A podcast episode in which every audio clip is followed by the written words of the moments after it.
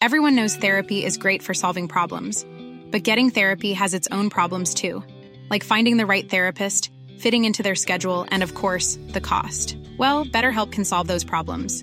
It's totally online and built around your schedule. It's surprisingly affordable too.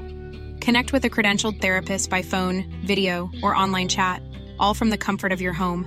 Visit betterhelp.com to learn more and save 10% on your first month. That's BetterHelp H E L P. Ahora inicia A la Una con Salvador García Soto. A la Una. Donde la información fluye, el análisis se explica y la radio te acompaña. A la Una con Salvador García Soto. A la Una. Comenzamos. El Estado ya no es el que viola los derechos humanos. Yo puedo crear toda una sinfonía con notas negras y blancas. ¿Por qué quedarme con lo que me dicen que tengo que tocar en la vida?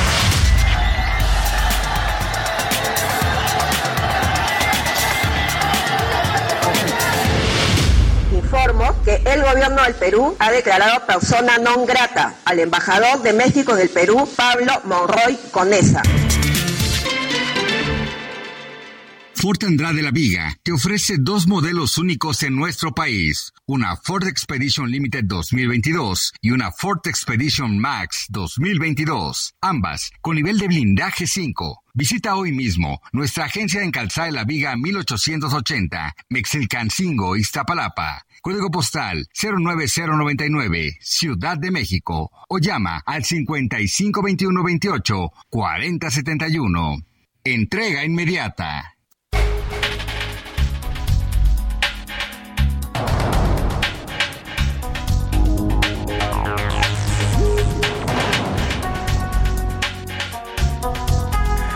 De la tarde con un minuto, una de la tarde con un minuto. Bienvenidas, bienvenidos a la una con Salvador García Soto en el Heraldo Radio. A nombre del titular de este espacio, el periodista Salvador García Soto, y de todo este gran equipo que hace posible día a día este servicio informativo, yo soy José Luis Sánchez Macías y le voy a informar en esta tarde de miércoles, miércoles ya 21 de diciembre, miércoles ya prácticamente en el que las oficinas, eh, los trabajos, pues prácticamente cierran la ventana, cierran ya la cortina y comienzan ya con este sistema compartido, se dividen en equipos, la información incluso baja, la chamba baja y bueno, pues ya nos enfilamos prácticamente a este fin de semana, nos queda medio día del miércoles, ya viene el 22, 23 y después estaremos celebrando la Nochebuena con muchísimo gusto en familia, con los seres queridos y demás. Tenemos mucho por contarle en este, en este miércoles, ya le decía, eh, hay 23 grados centígrados aquí en la Ciudad de México.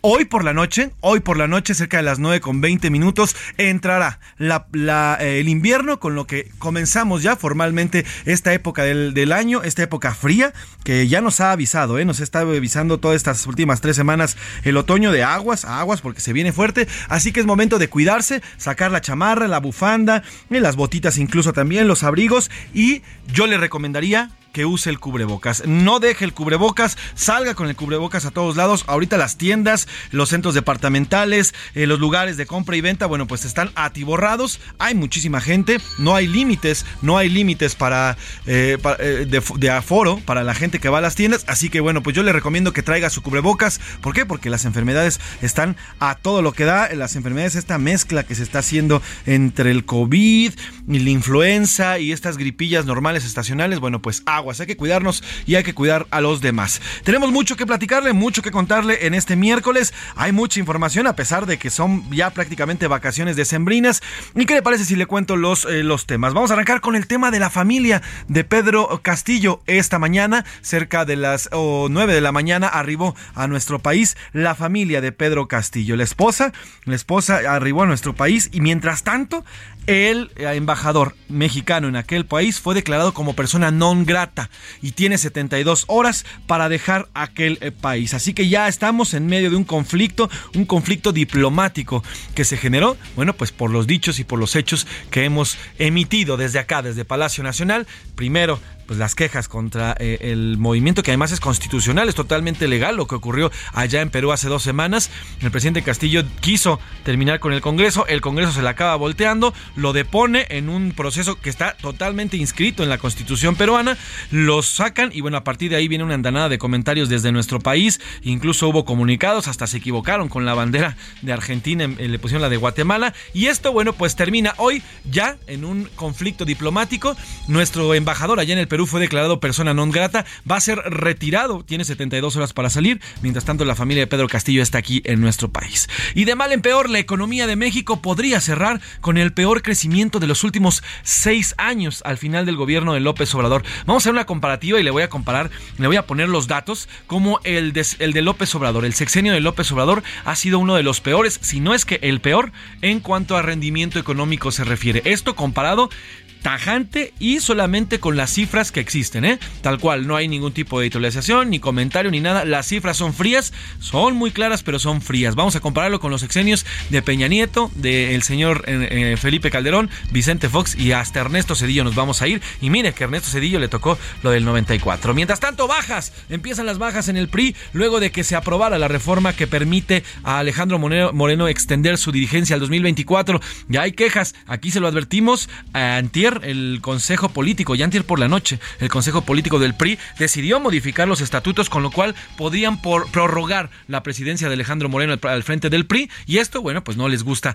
a todos los priistas. Y buena causa, ya inició la colecta de la Cruz Roja Nacional, vamos a platicarle, vamos a contarle cómo es que usted puede apoyar en esta colecta que es tan importante, una institución internacional que le ha salvado la vida a millones de mexicanos a lo largo de su historia. Ah, en los deportes, legendario, la NFL está de luto con el fallecimiento de Frank Franco Harris, autor de La Inmaculada Recepción, considerada la mejor jugada en la historia del fútbol americano profesional. Nos va a platicar de eh, Oscar Mota en qué consiste esta jugada, por qué le llaman el atrape o la eh, Inmaculada Recepción y nos va a platicar de eso Oscar Mota. Además, idolazo, Canelo Álvarez ya tiene una estatua en su natal, Juanacatlán, Jalisco. ¿Cómo no? Yo creo que se tardaron, ¿eh? El gran Canelo Álvarez, Saúl, Saúl el Canelo Álvarez ya tiene, ya tiene esta estatua. Oiga, y le platicaremos qué fue lo que ocurrió con, eh, pues ahí se, se hicieron, eh, además en entretenimiento, se hicieron de Dimes y Diretes, uno de los trombonistas del grupo Los Caligaris que se enfrascó con los mexicanos, eh, les dijo de todo luego después de la final de, de, fútbol y que Argentina se convirtiera en campeón. Bueno, pues uno de los trombonistas de este famoso grupo de ska rock se fue con todo contra los mexicanos y hoy, mire, le dieron cuello de la agrupación por haber, haber ofendido a los mexas. Así que bueno, pues como ve, tenemos un buen programa, un buen programa, bastante surtidito, bien nutridito. Además, iremos a las calles, iremos a los mercados porque ya están hasta el tope. Si usted no ha hecho sus compras, bueno, pues hay que estar pendientes. Platicaremos con gente de Perú que nos, eh, nos, van, a, nos van a dar su perspectiva, cómo es que lo ven desde aquel país este tema diplomático y además tendremos eh, especialistas en materia económica. Si usted tiene dudas de cómo empezar a hacer un ahorro para final de año y que no le caiga la cuesta que ya nos decían va a ser gélida, bueno, pues mándenos sus preguntas, sus dudas. Aquí vamos a tener economistas especializados que nos van a ayudar, sobre todo de forma didáctica y para que usted y yo entendamos cómo llevar nuestras economías a final de este año. Eh, dicho lo anterior, ¿qué le parece si nos vamos a las preguntas del día? Porque como siempre le digo, este programa es nada, absolutamente nada, sin usted. En A la Una te escuchamos. Tú haces este programa. Esta es la opinión de hoy.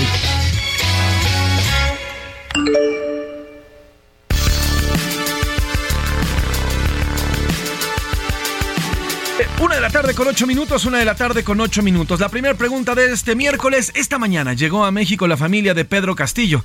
van a ser asilados por nuestro país. Todo esto en medio de una situación diplomática entre ambos países. Ya se convirtió en un conflicto en el que han declarado a nuestro embajador allá como persona non grata. Mientras tanto, aquí en México, pues eh, continúan eh, pues estas críticas en contra del actual gobierno de la eh, presidenta eh, peruana. Eh, le queremos hacer esta pregunta. ¿Usted qué opina de la decisión tomada por el gobierno mexicano de traerse a la familia de Pedro Castillo ya en una decisión de asilo? Ah, está bien, cumplimos con una tradición de asilo de nuestro país y nos hemos caracterizado durante décadas como uno de los países que refugia a personas perseguidas en sus propios países. B, está mal, nos provocó problemas con otros países, no debimos involucrarnos y mire, de la nada tenemos un problema. O C, el gobierno debería cuidar a las familias mexicanas de todos los problemas que hay, ¿eh? principalmente la violencia, porque a diario miles de familias exilian desde sus lugares de origen en medio de una vorágine de, de, violencia y además de crimen organizado. Bueno, pues ellos, ellos huyen de su país, de México, por esto, por la violencia. Entonces la respuesta también, el C, es el gobierno debe cuidar a las familias mexicanas y no a las extranjeras. En el punto número dos, ayer lo platicamos también en este programa, este aumento importante a productos a final de año, productos que serán utilizados y que utilizaremos durante este fin de semana, de este fin de año, fin de semana ambos, ambas celebraciones. Me refiero al pan, me refiero al pollo, me refiero a las carnes, me refiero a las cervezas que también son consumidas durante este fin de año. Y nosotros le preguntamos esta tarde, ¿usted ya tiene previsto un gasto, ya tiene organizado un gasto para la cena de Año Nuevo y Navidad, ¿le va a alcanzar? La primera respuesta que le ponemos, ah, sí, ya lo tengo bien presupuestado.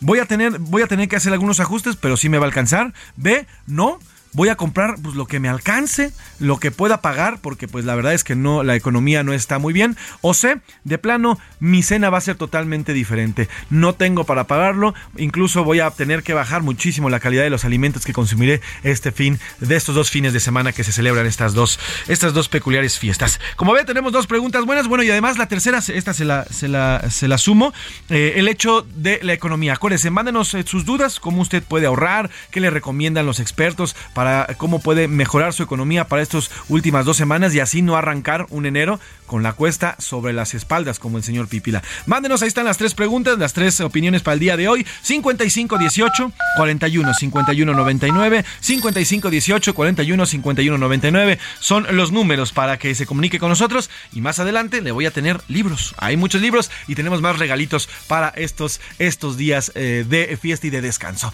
Sin nada más que decir, ¿qué le parece si nos vamos a un resumen? de noticias y después de lleno a la información. A la una con 11 minutos y arrancamos. Arrancamos con este resumen. Mal augurio. El Instituto Mexicano de Ejecutivos de Finanzas prevé para 2023 un año débil en materia económica e incluso una recesión. Al bote. Los cuatro custodios que habrían hecho pasar como suicidio el feminicidio de una interna del Centro Femenil de Reinserción Social de Santa Marta, Acatitla, fueron vinculados a proceso por su presunta participación en el delito. Retraso. La organización México Evalúa advirtió que al cierre del tercer trimestre de este año, la inversión en infraestructura de salud en el país reportó un retraso de 62%. Hasta el gorro. Empresas expertas en recursos humanos alertaron que más del 50% de los trabajadores mexicanos viven un agotamiento extremo y sobrecarga de trabajo luego de finalizar este 2022. Machistas. Las autoridades talibanes anunciaron este martes la prohibición de acceder a la educación universitaria a las mujeres en Afganistán por un periodo indeterminado.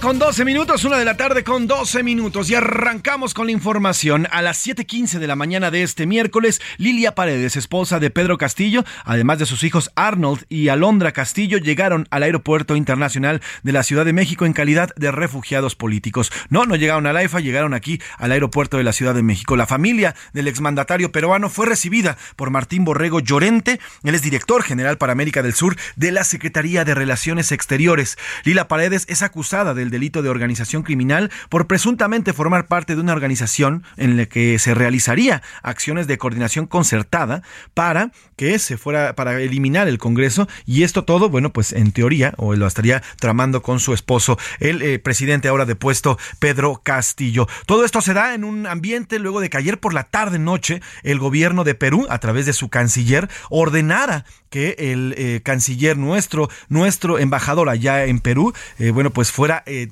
declarado como persona non grata, por lo que le dieron 72 horas para abandonar el país. El mismo em, embajador se ha quedado ahí, va a agotar este plazo que le han dado, las 72 horas, para terminar de arreglar, porque recordemos que todavía hay algunos mexicanos varados en este, en este país por las protestas que han eh, provocado que sean, sean cerrados los aeropuertos más importantes del Perú. Se va a quedar estas 72 horas, en lo que también, bueno, pues al final es un cambio de casa. El señor tiene que salirse, se tiene que salirse de, de Perú y se va va a quedar quien esté encargado en estos momentos de esta embajada. Por lo pronto ya llegó aquí la familia de Pedro Castillo y hacemos contacto directamente con Israel Lorenzana, quien estuvo al pendiente de la llegada de esta familia peruana que hoy ya están asilados aquí en nuestro país. Israel Lorenzana, te saludo, ¿cómo estás? Buenas tardes. Amigo, ¿qué tal? ¿Cómo te va? Muy buenas tardes. Pues efectivamente esta mañana llegó a la Ciudad de México la familia del expresidente peruano Pedro Castillo, llegó a la Terminal 2 del aeropuerto capitalino, fue alrededor de las 6.45 de la mañana a bordo de un vuelo comercial, fueron trasladados de Lima, Perú a la Ciudad de México, Lilia Paredes, esposa del exmandatario peruano, y sus dos hijos, Arnold y Alondra Castillo. Pues a través de redes sociales, el canciller Marcelo Ebrard dio a conocer que la familia de Pedro Castillo ya se encontraba aquí en México. Y bueno, pues en el lugar platicamos con una periodista peruana de nombre Lourdes Paucar, quien eh, pues viajó en el mismo vuelo y confirmó que Lilia Paredes y sus dos hijos salieron de Perú y llegaron al aeropuerto capitalino. No pudimos eh, pues constatar si se encontraba también en este vuelo, me refiero al embajador Pablo Monroy, no sabemos si llegó a la Ciudad de México o solamente llegó su familia. Lo que sí, bueno, pues Marcelo Ebrard bueno, lo dio a conocer a través de sus redes sociales, que ya se encontraban aquí en México y por supuesto, bueno, pues estarán bajo el resguardo de las autoridades federales. ¿A dónde fueron trasladados Israel luego de su llegada aquí a nuestro país? ¿A dónde fueron llevada la familia de Pedro Castillo? Fíjate que, gracias Alejandro, fíjate que nosotros este, pensamos que pudieron haber llegado a la embajada en Perú, de hecho no tuvimos acceso a la llegada de este vuelo de Aeroméxico solamente pues la gente que lo acompañaba salió por la puerta número 3 de internacionales de la terminal número 2, pero no pudimos constatar el momento en el que los trasladaban. Nosotros sabemos que los pasaron al segundo piso, ahí fue donde documentaron y bueno, pues estamos en espera de la información correspondiente y oficial por parte del gobierno federal. Israel, Israel, te pregunto, te pregunto, ¿cómo estaba, cómo era el semblante de la familia de Pedro Castillo? ¿Cómo era el semblante de su esposa, de los dos niños? ¿Cómo los viste a su llegada? Mira, la verdad es que cuando descendieron del avión, muy pocos los pudimos observar. Te decía que los abordaron el personal de la Cancillería, los acercaron al piso número dos donde iban a documentar. Venía, por supuesto, Lilia, sus dos hijos, y bueno, pues se les veía tranquilos, se les veía pues relajados, iban por supuesto llegando, tenían que dejar sus documentos para por supuesto salir a través eh, de una salida especial que tiene esta terminal aérea que está del lado de Fuerza Aérea Mexicana, el destino norte, así que la verdad es que los vimos muy pocos, lo que sí sabemos es que bueno, pues ya se encuentran aquí en el país. Pues Israel Lorenzana, te agradezco el informe y te pido que te mantengas al tanto. Eh, si hay alguna información, eh, nos hacemos un reporte contigo y nos enlazamos, ¿te parece? Claro que sí, seguimos al pendiente. Israel Lorenzana, reportero siempre al pendiente de toda la información que se genera en las calles de la Ciudad de México. Oiga, y pues mientras tanto en Palacio Nacional, hoy el presidente López Obrador se pronunció, se pronunció por la expulsión del embajador de México en Perú, Pablo Monroy. Nos decía Israel Lorenzana que no, no había llegado, no, en efecto. Yo le digo, se quedó allá estas 72 horas Pablo Monroy, el embajador mexicano en Perú, hasta que se agote todo el tiempo delimitado. ¿Para qué? Para terminar de resolver todos los pendientes que tiene allá el señor Pablo Monroy, que por cierto, puede ser si se llega a arreglar esta situación entre ambos países, esta, eh, digamos, eh, este percance diplomático, el señor Pablo Monroy podría regresar perfectamente como cónsul allá en aquel país. Le decía que el presidente López Obrador lamentó la decisión del gobierno peruano y reprochó la postura del gobierno de Estados Unidos sobre el tema. ¿Por qué? Porque el gobierno de Estados Unidos ya reconoció a la presidenta peruana, ya incluso presentó sus cartas nuevamente la embajadora americana allá en aquel país, así que están reconociendo el proceso que se llevó a cabo en, en el Perú mientras México no. Eso dijo hoy el presidente López Obrador al respecto. Lamento mucho que el gobierno de Estados Unidos, que siempre habla de democracia, en este caso, en vez de pedir que se respetara la voluntad del pueblo, que se respetara al presidente electo de manera democrática, lo que hacen es que avalan toda la maniobra truculenta para destituir al presidente. Pues ahí está lo que dice el presidente, vuelve a, criticar la parte de Estados Unidos. Y es que nosotros en México, oiga, no sé si le ha pasado, seguramente a lo largo de su vida, eso de comprarse pleitos ajenos o sacarse un problema donde no existe, pues esa es la situación en la que nos encontramos nosotros actualmente. ¿eh? O sea, lo ocurrido hace dos semanas, ya le decía, en el, en el Perú, donde Pedro Castillo quiere o intenta terminar con el Congreso, el Congreso se da vuelta, incluso los de su partido, ¿eh? se dan cuenta y comienzan el proceso para deponerlo, al final lo logran porque pues por mayoría el Congreso, eh, bajo la, figura que, de, esta incapacidad moral que está en el artículo 131 de la, Constitución del Perú, bueno, pues ellos deciden, con todas las de la ley, con todos los procesos estipulados, de poner al presidente Pedro Castillo. El presidente López Obrador, desde el momento que inició este proceso, comenzó a expresarse al respecto.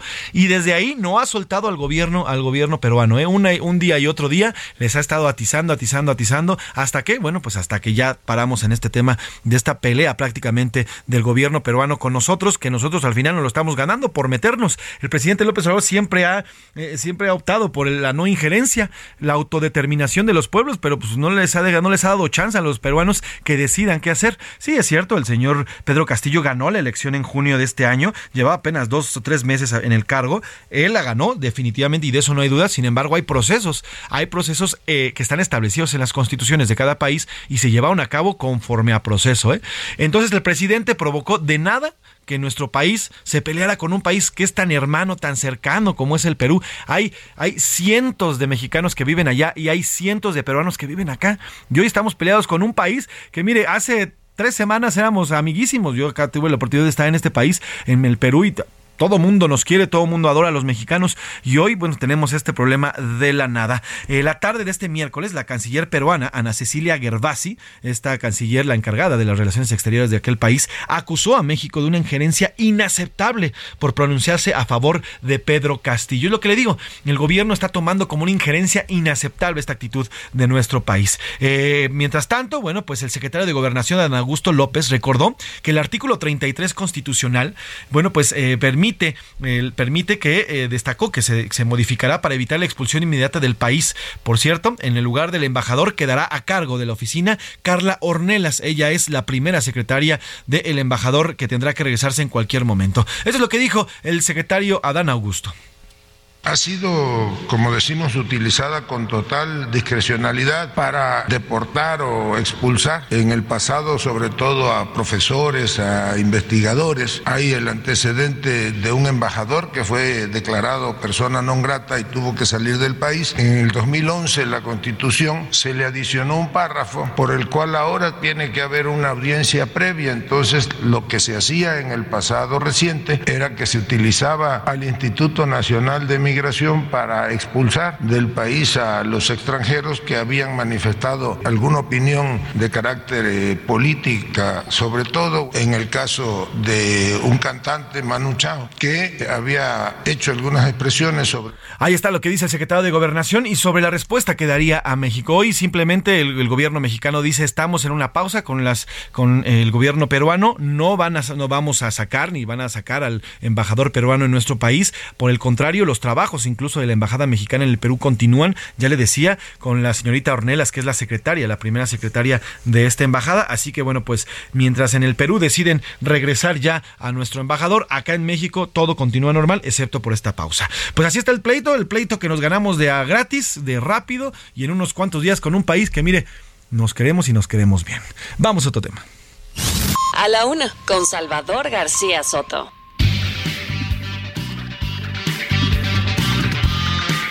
Oiga, y hablando de embajadas y de otros países, en Fast Track, la comisión permanente frenó el nombramiento del exgobernador de Quintana Roo, Carlos Manuel Joaquín González, como embajador de México en Canadá. Recordemos que le regalaron, le dieron este premio luego de que, pues prácticamente entregara el Estado, entregara el Estado en las elecciones de este año. Y bueno, pues se portó muy bien. Y como si hubiera sido ido al pediatra, tome su paletita, ahí está su embajada. Pero la comisión permanente frenó este nombramiento. La negativa se dio con 18 votos a favor y 16 en contra por lo que no le alcanzó la mayoría calificada. Mientras tanto, fueron turnados a la segunda comisión de trabajo las propuestas de nombramiento de Enrique Rojo Stein como embajador de México en Finlandia y la de Jesús Rodríguez como embajadora de eh, Jesús Rodríguez como embajadora de México en Panamá. Doña Jesús continúa pues allí en vilo y no se deciden estos tres nombramientos. Mientras tanto, las embajadas continúan, continúan pues así acéfalas en lo que se define qué es lo que va a ocurrir en esta en, en esta votación. Recuerde que es el Congreso, en este momento se encuentran de vacaciones y está la comisión permanente. Esta comisión ahora va a trabajar durante estos días en la Cámara de Diputados. Esta comisión está integrada por senadores y por diputados. Vamos hasta allá, precisamente hasta San Lázaro con Elia Castillo, que nos cuenta qué ocurrió con estos nombramientos, por qué los pararon y por qué se quedaron ahí en vilo. Elia, ¿cómo estás? Buena tarde. Muy buenas tardes, eh, José, José Luis, te saludo con mucho gusto a ti al auditorio. Pues así es, las fracciones de oposición en la Comisión Permanente del Congreso de la Unión frenaron la designación del exgobernador de Quintana Roo, Carlos Joaquín González, como embajador de México en Canadá. En su primera sesión de trabajo, la instancia legislativa recibió el oficio de la Cámara de Senadores con la propuesta del presidente Andrés Manuel López Obrador para designar justamente al exmandatario estatal en este cargo diplomático y propuso votarla como de urgente resolución. Al respecto, bueno, el presidente de la mesa directiva, Santiago Krill, sometió a votación eh, pues el asunto se debía o no considerar de urgente resolución, por lo que con 18 votos a favor y 16, 16 en contra y una abstención, no alcanzó la mayoría calificada y se remitió a la segunda comisión de trabajo de esta instancia legislativa. Es así eh, como se frena, como la oposición frenó la designación del exgobernador a este cargo diplomático, José Luis. Es el reporte que te tengo. El que te agradezco, Elia, te mando un abrazo y estamos pendientes contigo. Que tengas buena tarde. Vamos a una pausa y regresamos aquí en A la Una. No le cambies. Estás en A la Una con Salvador García Soto. Información útil y análisis puntual. En un momento regresamos. Heraldo Radio, la H se lee, se comparte, se ve y ahora también se escucha.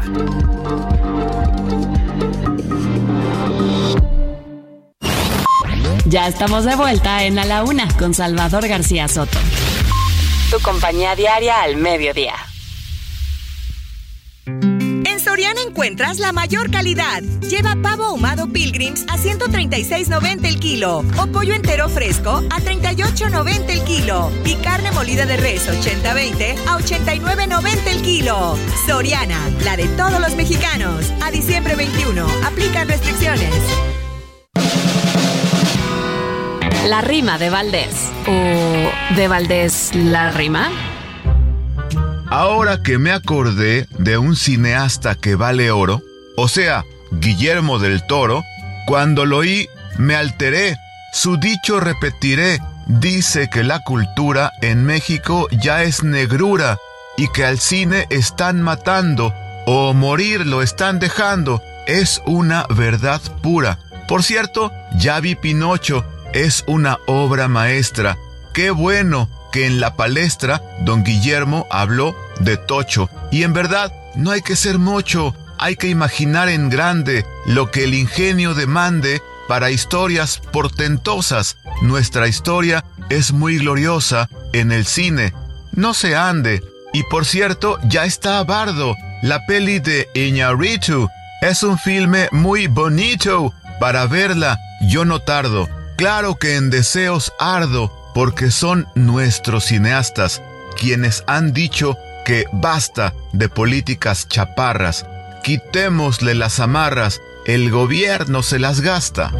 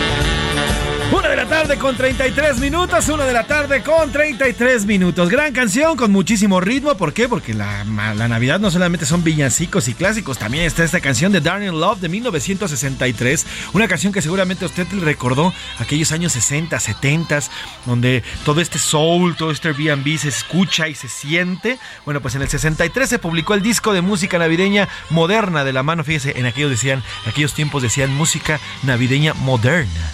De la mano del productor Phil Spector, que fue eh, quien le asigna este tema con la maravillosa interpretación de Darling Love. Esta versión es de años recientes, pues ya es toda una tradición que el artista cante esta canción en el programa de David Letterman. Así que bueno, pues eh, Christmas de Darling Love, la verdad es que hay todos unos clásicos y se vuelven unos fenómenos increíbles, porque por ejemplo Mariah Carey se está convirtiendo ahorita en la, artista más escuchada, más que Bad Bunny y el que usted me diga, ¿eh? Todo por sus canciones navideñas. Así que bueno, pues también la Navidad marca tendencia en todos los sentidos, no solamente en el de compras, sino también, no en el de moda, sino también en el de la música. Por lo pronto, mi Alex, trepa la Christmas, Darren Love 1963, mucho ritmo y mucha, mucha añoranza.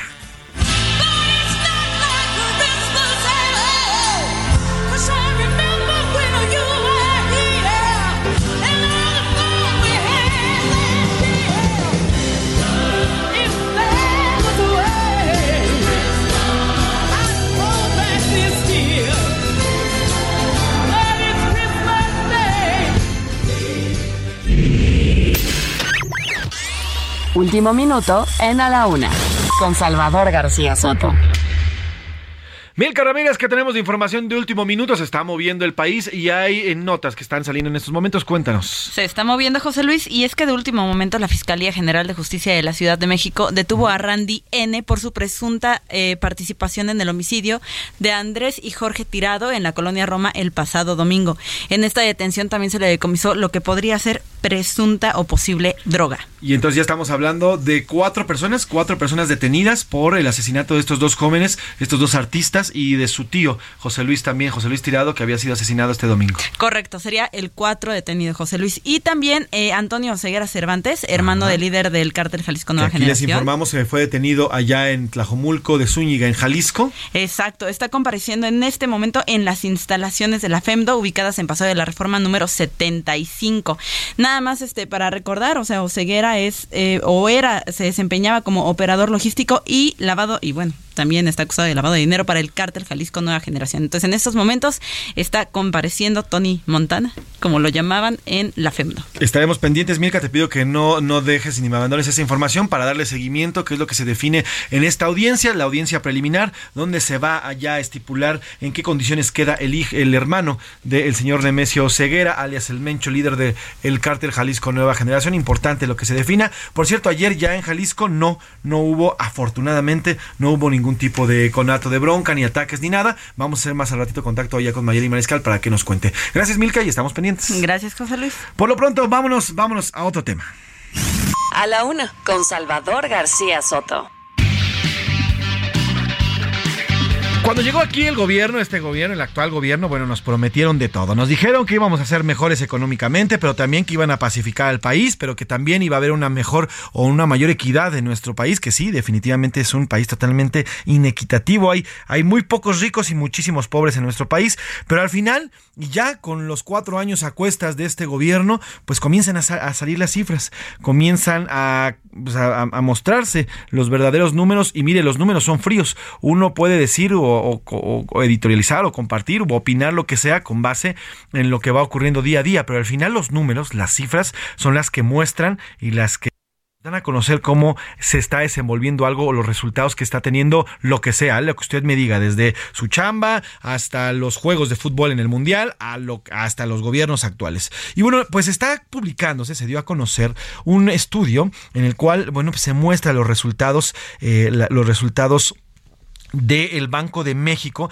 y las expectativas de crecimiento para eh, ya lo que resta del gobierno de López Obrador. Y bueno, pues hay comparativos interesantes e importantes. De acuerdo con estas expectativas del Banco de México, la economía mexicana tendrá el peor crecimiento de las últimas, escuche bien, el peor crecimiento económico de las últimas seis administraciones al cierre del sexenio en el 2024. Cuando digo las últimas seis, me refiero sí a los neoliberales, me refiero a Enrique Peña Nieto, a Calderón, a Fox, a Cedillo, a Salinas y hasta de la Madrid. Hasta allá nos vamos. Es la peor, el peor desempeño económico que tendremos. Y esto no lo digo yo, ¿eh? No lo dice eh, ni, ni a las personas que estén, eh, no sean favorables al gobierno del presidente o la oposición, no. Esto lo dicen las cifras del Banco de México. El resultado para el final de la gestión de, de López Obrador sería mayor mayor o digamos en detrimento de la economía al registrado en el 82 al 88 con el presidente Miguel de la Madrid. Fíjese, le cuento, las cifras que está estimando Banco de México quedarían en 0.3%, 1.8, el 0.3% al 2024 el crecimiento.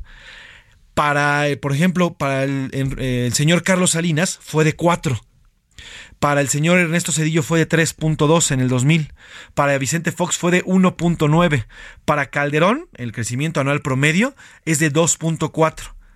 Eh, perdón, para Calderón 1.7, para Enrique Peñanito 2.4 y en el sexenio de eh, Andrés Manuel López Obrador va a quedar de 0.3%. Así está el Producto Interno Bruto al final de cada sexenio con estas perspectivas y así se mostraría. Fíjese, el, el que estaba como menor era o al, que tenía el récord era el señor Miguel de la Madrid con 0.06% en el 88. Bueno, pues el, el, presidente López Obrador va a quedar con 0.3. Todavía por debajo del sexenio del señor Ernesto Cedillo Ponce de León, que recuerde, vivimos ese horrible error de diciembre. Así que ahí está, las cifras no, pues no engañan, no engañan a nadie, y al final será este sexenio el de la peor, el del peor rendimiento económico que se tenga con números, con cifras del Banco de México que se tenga en las últimas seis administraciones. Así tal cual. No engañamos a nadie, no se le miente a nadie, por más que nos digan en las mañaneras y nos repitan que vamos bien, los números son fríos, concisos y macizos. Vamos a otro tema. A la una, con Salvador García Soto.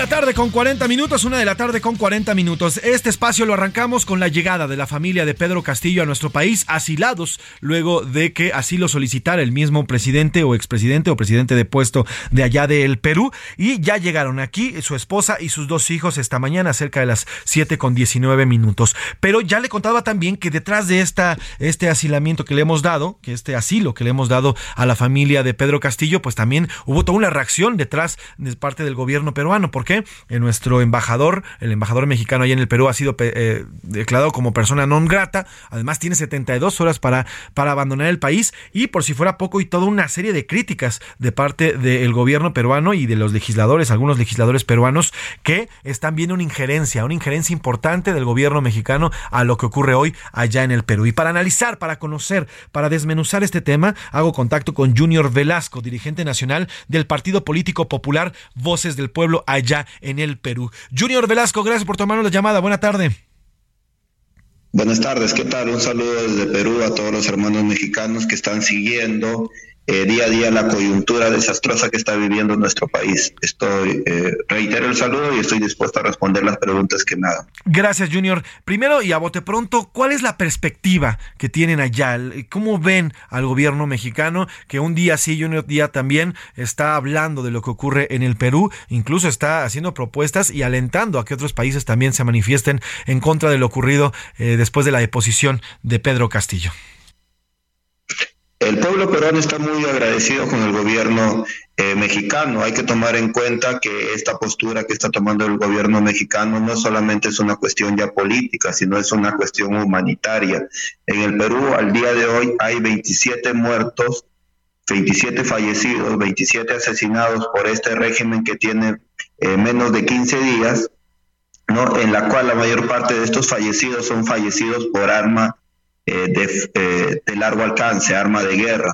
Entonces, eh, lo que se muestra ya como un régimen prácticamente dictatorial está siendo rechazado por diferentes países, no incluso la Fundación Internacional de Derechos Humanos ha rechazado fuertemente, el régimen. Ahorita tenemos una, una misión de la Corte Interamericana de Derechos Humanos en el Perú en este momento, viendo el caso de los el caso de los abusos a los derechos humanos que se habrían cometido y el gobierno eh, eh, mexicano está tomando una parte humanitaria, creo yo, en solidaridad con, con los asesinados en Perú y además para resguardar la integridad física de la familia del, eh, del expresidente de Perú, Pedro Castillo, que, se, que lo mantienen encarcelado de forma totalmente irregular.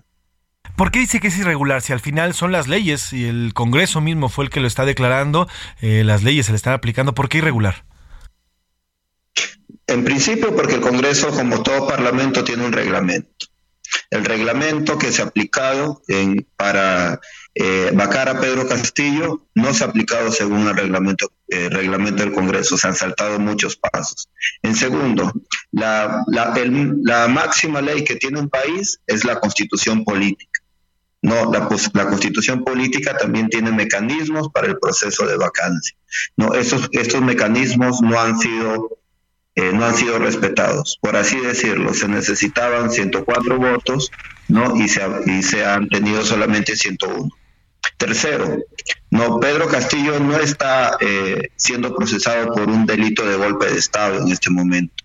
Está procesado por un delito de rebelión. Y nosotros sabemos que toda persona es inocente hasta que se demuestre lo contrario. Y toda persona tiene libertad a llevar sus procesos eh, en libertad. A lo que a Pedro Castillo se le impuesto son primero siete días y ahora 18 meses, ¿no? Y no se le permite llevar el proceso su proceso en el delito que dicen que ha cometido, no en libertad. Y eso hay que ser bien claro. Entonces, él, él ahorita es un reo político. Ahora, Junior, a ver, si me permites, la, cuestión de la fiscalía, la cuestión del Supremo, de la Suprema Corte peruana es clara. El, señor Pedro Castillo intentó escapar, así lo hizo cuando, cuando, fue declarada su deposición. Es por eso que argumentan que se debe quedar en la cárcel porque había, había verdaderamente pruebas de que él quería escapar. Y también está otra parte que te quiero preguntar, Junior. Él quiso eliminar al Congreso, incluso hasta saca el abogado de Pedro Castillo un argumento inverosímil diciendo que tomó una agüita y que después se sintió algo mareado. Así quisieron, digamos, disculpar al señor Pedro Castillo cuando estuvo a punto de declarar la desaparición del Congreso. Lo primero que hay que ver es que esa no es una declaración de, uno de sus abogados. No, esa es la declaración de distintos abogados que no son representantes legales del presidente Pedro Castillo. Lo segundo, no, eh, Acá hay que ser bastante claros, ¿no? El Congreso había ya roto el equilibrio de poderes, ¿no? En un año, cuatro meses, había presentado tres mociones de vacancia. Incluso la cuarta moción de vacancia que es aprobado, que no es igual a la tercera, sino diferente, ¿no? Se hace saltando todos los procedimientos legales. Lo tercero, Existen también en el Perú mecanismos para eh, el cierre del Congreso, que también corresponden al Poder Ejecutivo. Si Pedro Castillo los ha implementado bien o los ha implementado mal, son cuestiones que la ley juzgará. Sin embargo, no eh, lo volvemos a mencionar, existe siempre eh, la preeminencia de, que alguien es inocente hasta que se declare lo culpable. Entonces los procesos pueden llevarse a cabo y deberían de llevarse a cabo en libertad. Aunque exista esta, aunque existe esta premisa de posible escape, que bueno, sí lo evidenció, el señor Pedro Castillo ya iba directo a la Embajada de México. El derecho al asilo político ante ya un golpe de Estado consumado, no, y que ponía en riesgo su libertad, el derecho al asilo político es un derecho humano. Eso hay que tenerlo claro. De tal, totalmente de acuerdo. Ahora, ¿Pedro Castillo no estaba intentando un golpe de Estado al, al desaparecer el Congreso? Como te, como te menciono, existe el mecanismo legal en el Perú, lo, tiene la Constitución de disolver el Congreso si es que éste obstruye el desempeño del Poder Ejecutivo, que si lo ha hecho bien o lo ha hecho mal, que si lo ha hecho correspondientemente a la Constitución o no, eso ya se habrá que determinar. Lo que sí es claro es que el mecanismo sí existe, entonces no se podría hablar de un golpe de Estado porque el mecanismo constitucional sí existe. Correcto. Ahora, eh, le decía Guillermo Olivera, que es el que sustenta y así se ha presentado como abogado del señor Pedro Castillo, asegura que mm. cuando quiso firmar esta, esta disolución del Congreso, pues había tomado una agüita. Eso es lo que se dice y ahí está, este, incluso está en medios peruanos, Junior. Entonces, eh, al final, lo que quiso lograr el señor Pedro Castillo fue una, una desaparición de un Congreso que le sale, como decimos por acá, el tiro por la culata. Mira, ahí sí hay que ser eh, bien claros con este tema porque hay muchas personas que se están presentando como abogados. El primer abogado de Pedro Castillo es Aníbal Torres, que al momento de también ser eh, ingresado no una causa contra él bajo el mismo delito ya no puede seguir ejerciendo. Luego los siguientes abogados son el señor Ronald Atencio y Raúl Noblecilla, que lo han, que lo han acompañado hasta todo el proceso de la prisión preventiva que le interponen. ¿no? Ahora que ya la prisión preventiva fue dada, no es, él está actualizando su equipo de abogados. El señor Olivera, que usted menciona, nunca ha sido abogado de Pedro Castillo, nunca ha, ingresado a, charlar con él en el tiempo que ha estado eh, detenido. Entonces, sus apreciaciones no son apreciaciones como de cualquier eh, ciudadano, entonces no, no, lo, no lo podemos tener en cuenta. La segunda cuestión es, eh, las decisiones son políticas, ¿no? Las decisiones pueden tener resultados positivos o tener resultados negativos. Lo real es que acá la mayor parte de la población estaba claramente de acuerdo con el cierre del Congreso porque era un Congreso obstruccionista y un Congreso golpista. Lo que ha demostrado, lo que se ha demostrado en este momento es que es capaz de saltarse pasos, es capaz de actuar en pared con la justicia para, eh, para poner un gobierno eh, electoralmente ¿no? y popularmente eh, ganado. Y lo cuarto es que la demostración de lo que ha venido sucediendo en los últimos días, blindando a la eh, encargada de gobierno del Perú, la señora Dina Boluarte, en la masacre que ha venido eh, ocasionando en diversas regiones del país, que en México serían como en diversos estados, no demuestran que obviamente ya existía un juego hecho para un golpe de Estado. Ahora, Junior, le quiero preguntar, ¿cómo ve la relación en México-Perú? Eh, hablamos de una fractura en estos momentos. ¿Qué, ¿Cómo ve la, relación y qué se esperaría para los próximos meses si es que se llegara a componer esta relación? La fractura ha sido de forma unilateral. El régimen eh, autoritario de la señora Dina Boluarte ha roto de forma unilateral. No, nosotros eh, sabemos bien que que la diplomacia no puede, emitir juicios, puede, puede poner sugerencias, ¿no? de, todo en torno a la, diplomacia internacional. También es una norma de la diplomacia internacional que los países tienen el derecho de otorgar asilo político a quien eh, lo debiera y a quien lo necesitara. Y por último, también sabemos que se pueden solicitar los salvoconductos para que estas personas con asilo lleguen a los territorios. Entonces, esto que es una práctica normal, no, no conlleva la ruptura de relaciones diplomáticas.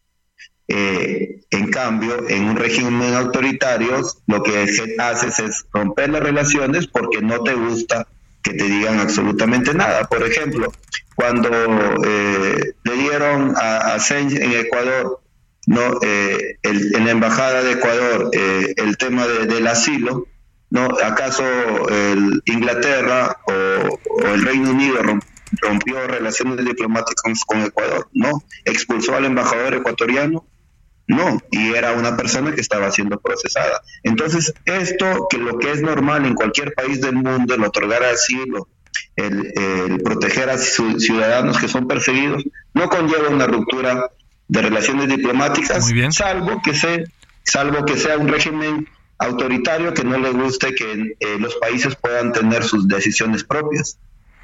Pues Junior Velasco, dirigente nacional del Partido Político Popular Voces del Pueblo, estaremos pendientes de lo que vaya surgiendo y cómo vaya desarrollarnos este tema por allá y esperemos que de verdad, como tú lo vaticinas, no haya una ruptura entre estas dos relaciones, porque de verdad que son pueblos, son países que están eh, bastante unidos y, y son muy cercanos, a pesar de la distancia. Te mando un abrazo, Junior, y gracias por estos minutos.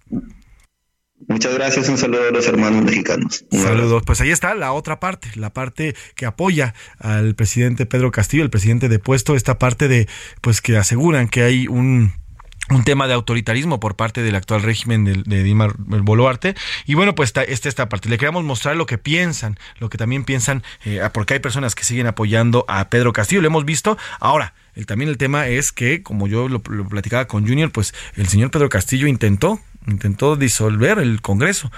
Su intentona no le salió y después salieron algunas cosillas ahí que esto de la famosa agüita y demás, que ya lo están echando para atrás. Pero bueno, al final se trata de un tema político, un tema interno que ingiere, ingiere en otros países como el nuestro y sale lo que ocurrió el día de hoy. Hoy tenemos a la familia de Pedro Castillo aquí, en nuestro país, eh, pues en asilada, asilada por nosotros, pagado de nuestros impuestos, mientras continúa este, este tema allá en el eh, Perú.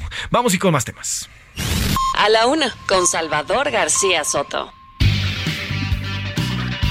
Oiga, y comienzan a caer luego de las decisiones acá en el Partido Revolucionario Institucional, luego de que el Consejo Político Nacional del PRI aprobara una reforma que permite alargar la dirigencia de Alejandro Moreno Cárdenas al frente del partido. Este miércoles, el exgobernador de Guerrero, Héctor Astudillo Flores, presentó su renuncia al tricolor. Así es, en una carta dirigida a Moreno Cárdenas, el exmandatario estatal rechazó que la prórroga haya sido aprobada por unanimidad y le hizo un llamado para no seguir generando entornos y circunstancias que puedan generarse desgaste y rupturas en el partido. Esto, bueno, pues a pesar de que el señor Alejandro Moreno asegura que no hay esa prórroga, que no se definió su eh, alargar su presidencia hasta el 2024, bueno, pues ya empiezan a caer los priistas. Muy enojados están, ¿eh? Muy enojados están dentro del PRI por esta decisión de Alejandro Moreno Cárdenas, que mire, lo que implica es que de él, de su pluma, si es que se prorroga esta, esta presidencia en el PRI, de su pluma dependerían, dependerían la candidatura del 2024 a presidencia y las candidaturas a senadores y diputados también del Partido Revolucionario Institucional. Por más que vaya en alianza, si no está firmada por el líder del partido o alguno de los tres líderes en partido, bueno, pues el candidato no va. Así que eh, de sus manos estaría si es que se prorroga esta presidencia del señor Alejandro Cárdenas. Nos vamos a ir una pausa, ya se nos fue la primera hora de a la una. Vamos con Soulful Christmas de James Brown, 1968, el ya el gran James Brown icónico, aunque tiene muchas canciones sobre la Navidad, algunas al viejo estilo de Frank Sinatra o Dean Martin, otras son toques reivindicativos y numerosas referencias a sí mismo, alguno habitual tratándose de James Brown. Todos tienen su toque funk, como a él le encantaba, así que escuchemos Soulful Christmas de James Brown, mucho funk, mucho rock.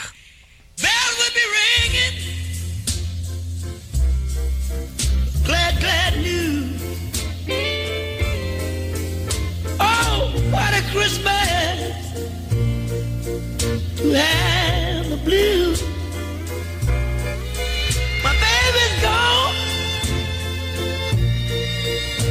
Have no friend to wish me grief. En un momento regresamos. Heraldo Radio, la H se lee, se comparte, se ve y ahora también se escucha.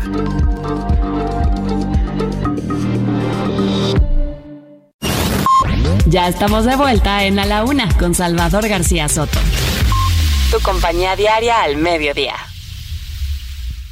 En Soriana encuentras la mayor calidad. Lleve el segundo al 50% de descuento en quesos Filadelfia, en mantequillas y margarinas Primavera, Iberia, Lala, Gloria, La Villita y Princess. Y 20% de descuento en todas las piernas navideñas del departamento de salchichonería. Soriana, la de todos los mexicanos. A diciembre 21, aplican restricciones.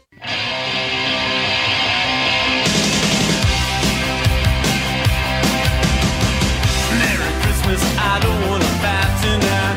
Merry Christmas, I don't wanna fight tonight. Merry Christmas, I don't wanna fight tonight you. Where is Santa at and his sleigh? And tell her why is always this way? Where is Rudolph? Where is Blitzen.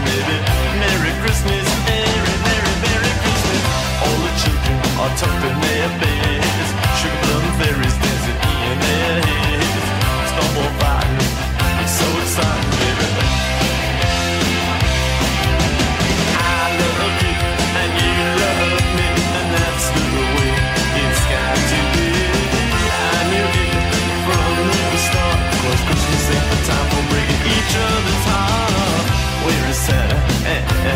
And tell me why is it always this way? Where is Rudolph? Where is Blitzen, baby? Merry Christmas, Merry, Merry, Merry Christmas. All the children are talking their biz. Sugar plum fairies dancing in their heads. Snowball fighting, so exciting, baby. Ah, yeah, yeah, yeah, I love you and you love Dos de la tarde con dos minutos, dos de la tarde con dos minutos. Estamos regresando con muchísimo ritmo a esta segunda hora. Hoy es miércoles, miércoles 21 de diciembre, ya enfilándonos directamente a la Navidad. Gracias, gracias si usted nos sintoniza en estos momentos. A nombre del titular de este espacio, el periodista Salvador García Soto y de todo este gran equipo de jóvenes, ellas y ellos, que hacemos posible este servicio informativo, profesionales en la radio, en la producción, en el periodismo, en la información. Gracias, de verdad, gracias por brindarnos el tiempo tiempo, eso, que ya nunca regresa.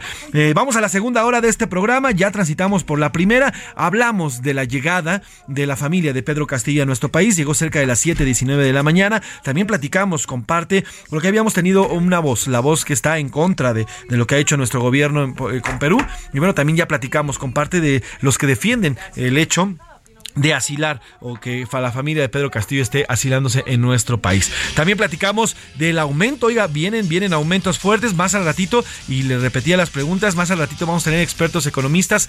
Ténganos, échanos sus preguntas, cómo, cómo eh, usted podría ahorrar o cu- cuáles son los porcentajes correctos para ahorrar, para gastar y para no gastar. Al ratito vamos a resolverle todas esas preguntas. También platicamos de eh, la audiencia, está en estos momentos Tony Montana, el famoso Antonio Oceguera, hermano de El Mencho, está haciendo, eh, está en su audiencia, en su audiencia preliminar para definir su situación, su, situación penal. Así que bueno, pues más al ratito también tendremos la información. Además, platicamos también de un detenido más, son ya cuatro detenidos en el asesinato de los jóvenes Tirado, estos dos artistas que fueron asesinados en la Roma Norte este fin de semana. Bueno, pues también hay un cuarto detenido ya.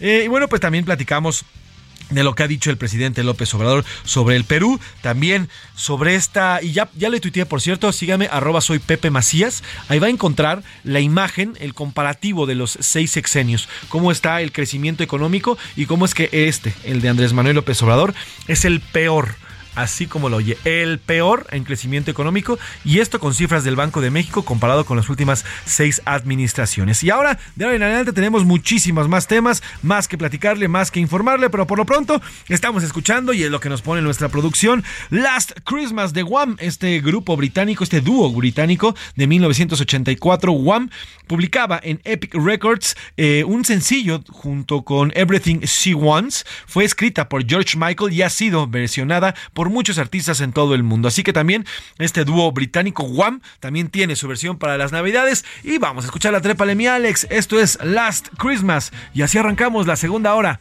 la segunda hora de este programa.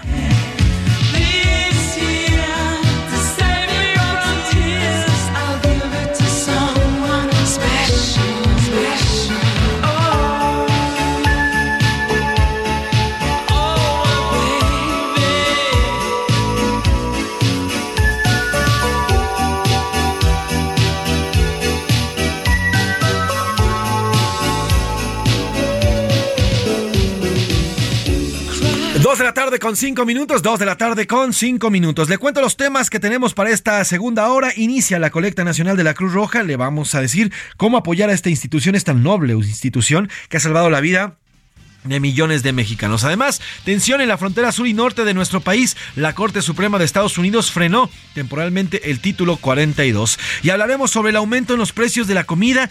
Oiga, ya hasta en los juguetes Santa Claus se la está viendo negras, igual que los Reyes Magos, porque también a ellos les pegó la crisis del COVID y la crisis económica que vive en el mundo. Ellos no están ajenos a esto y bueno, también les está pegando. Así que vamos a platicar sobre este tema. También le contaremos qué está ocurriendo en las calles de la Ciudad de México. Hay algunas manifestaciones. Iremos también a Guadalajara.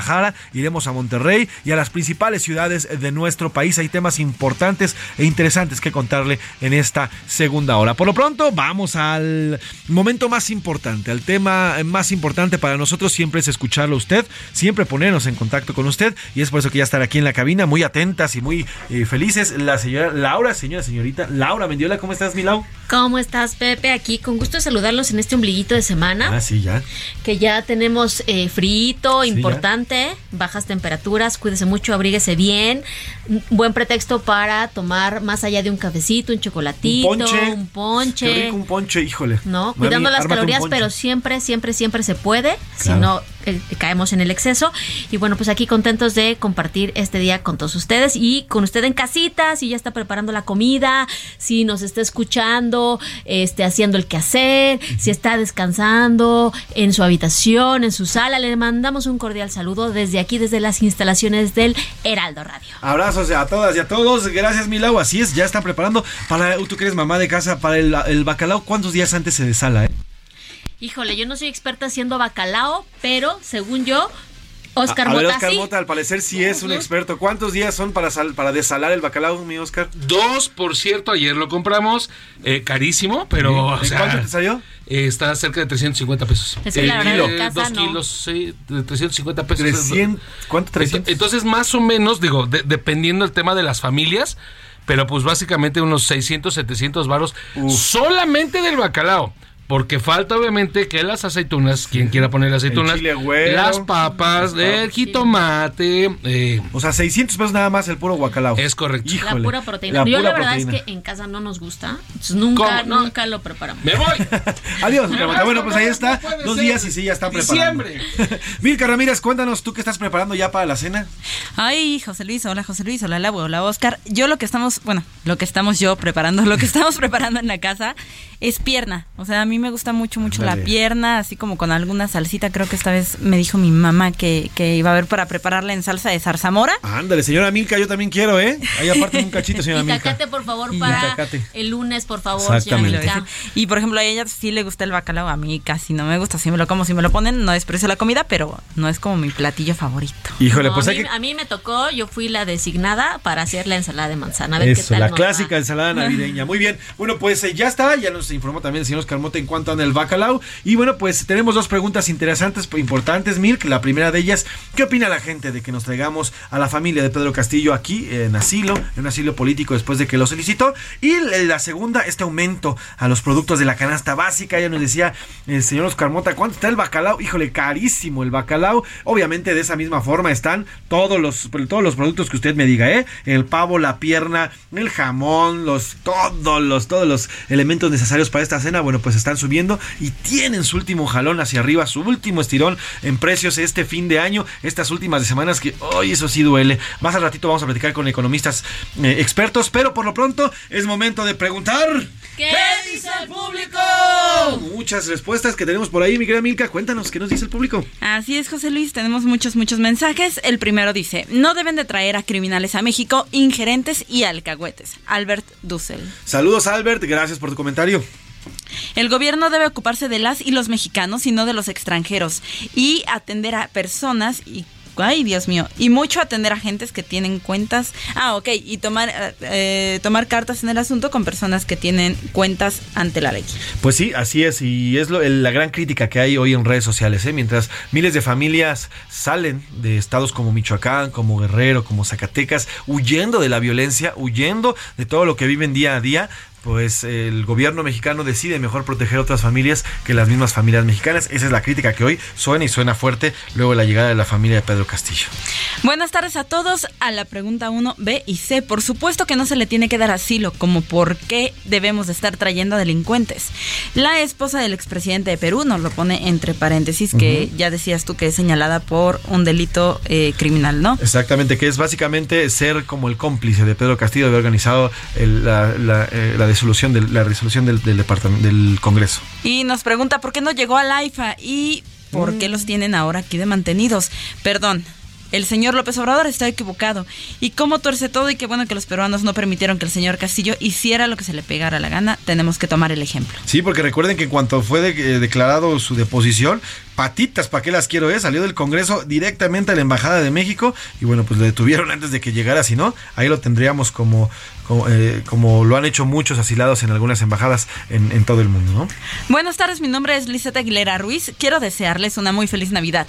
Que se la pasen muy contentos y contentas con sus seres queridos y llenos de bendiciones. Gra- gracias, Milis, te mandamos un abrazo y gracias por los buenos deseos. Les mando un fuerte abrazo y muchas gracias por el disco de Navidad de Rodrigo de la Cadena. Ah, qué bueno. Hace ratito iba, yo iba llegando aquí a la estación y justamente me encontré uno de los ganadores. Siempre me da mucho gusto saludarlos, nos da mucho gusto saludar a los ganadores y a las ganadoras porque por fin los podemos conocer de frente a frente. Entonces es, es, es bonito verlas y verlos acá. Por acá. Si usted se gana alguno de los premios de los obsequios de los pases que tenemos preparados para usted o que les hemos venido anunciando, no se olvide de pasar por ellos, no Sí, pierda ¿eh? la oportunidad de leer un buen libro, de escuchar una buena música, de ir a un gran espectáculo. Así es, por cierto, hoy todavía queda, creo que hay un ganador de los del, del, el espectáculo de Amalia Hernández que no ha venido por él y hoy es el espectáculo, así que bueno, pues le quedan pocas horas, es a las 7 de la tarde, tiene que estar una hora antes en el castillo de Chapultepec y abríguese, ¿eh? porque va a ser frío, va a ser sí. un buen frío.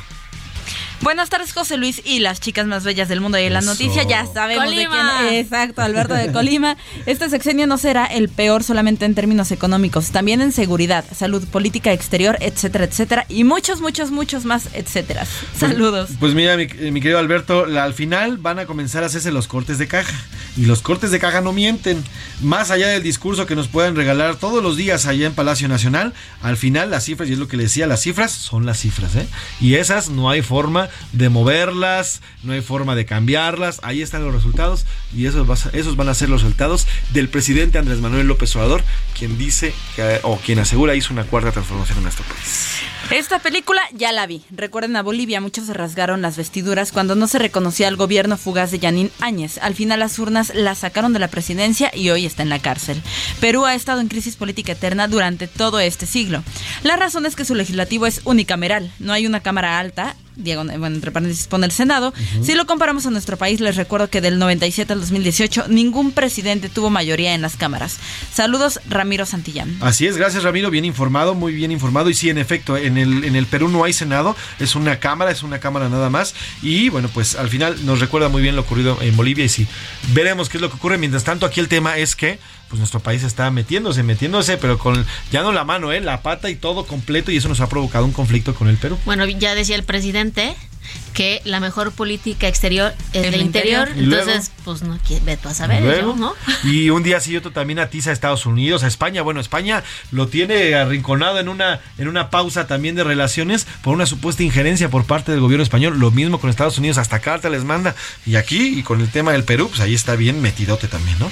Feliz ombligo de semana, bendiciones para todos ustedes en mi noticiero favorito. A Eso. echarle ganas. No se me ha olvidado la repostería que enviaré primero Dios. Les llegará, ya verán. Les envío un fuerte abrazo a su amigo de la laguna, José García. Eso toca yo. Mándale Les- la próxima semana que no van a estar Laura y Milka para que no coman. No, no, no, no, no, a ver. Con eso Ojo, no. aquí hay con el pan no, con la repostería menos. No, porque aparte nos dice, les informo que será un combo para cada uno de ustedes. Ándale, órale, va. Aquí lo esperamos, Tocayito, con mucho gusto y gracias por mandarnos cosas. Gracias de verdad. Y dice que el señor de Perú está como el presidente López Obrador, que tiene otros datos. Tienen otros datos por allá. En, el, en Twitter, ¿qué dicen en Twitter, mi querida Lau? Vámonos con nuestra comunidad tuitera en la primera pregunta. Que ¿Usted qué opina de esta decisión tomada por el gobierno para dar asilo a la familia de Pedro Castillo? Eh, que está bien, nos dice el 16%, el 51% que nos provocará problemas y el 33% que el gobierno debe cuidar a México. Pues sí. También por acá nos dicen en la otra pregunta, ¿usted ya tiene organizado el gasto para la cena de Navidad y Año Nuevo? El 31% dice que sí, que ya lo está previniendo. El 47, el 49% que no, que va a tener que hacer un ajuste importante en su bolsillo y el 20% que la cena este año será diferente. Uf, 20%, abrazamos a este 20%. Oigan, acuérdense, no es necesario la comida fastuosa, eh, no, necesitan bacanales de comida. Mientras estemos juntos, Lau, Milk, Oscar, todos juntos comiendo, aunque sea un pollito rostizado, aunque sean unos taquitos de pastor, mientras estemos juntos celebrando la Navidad, decirnos feliz Navidad, te amo, abrazar a los que queremos, ya con eso creo que es más que El mejor suficiente. regalo es el presente, que Y por sí. eso así se llama, ¿no? Exactamente, por eso se llaman presentes y tienes toda la razón. Tal vez suene a cliché la hora, Milka, pero No. al final, de No, verdad, no, después no. de lo que vivimos en la Después de pandemia, tanta gente que ha muerto, verdad familiares, es- amigos que se han ido, no hay nada mejor que regalar tiempo de calidad. El presente es uno de ellos. Exactamente. Eh, ¿Tenemos cotorreo? Vámonos Haremos a cotorreo. cotorrear Vámonos a cotorrear la información. Cotorreo informativo en A la Una con Salvador García Soto.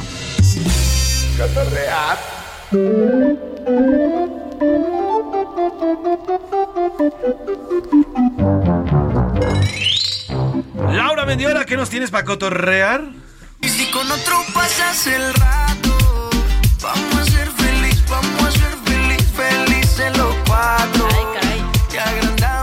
Ándale, a ver, a ver. ¿cómo que felices los cuatro? Hace mucho que no encontraba esta canción, por cierto, ¿eh?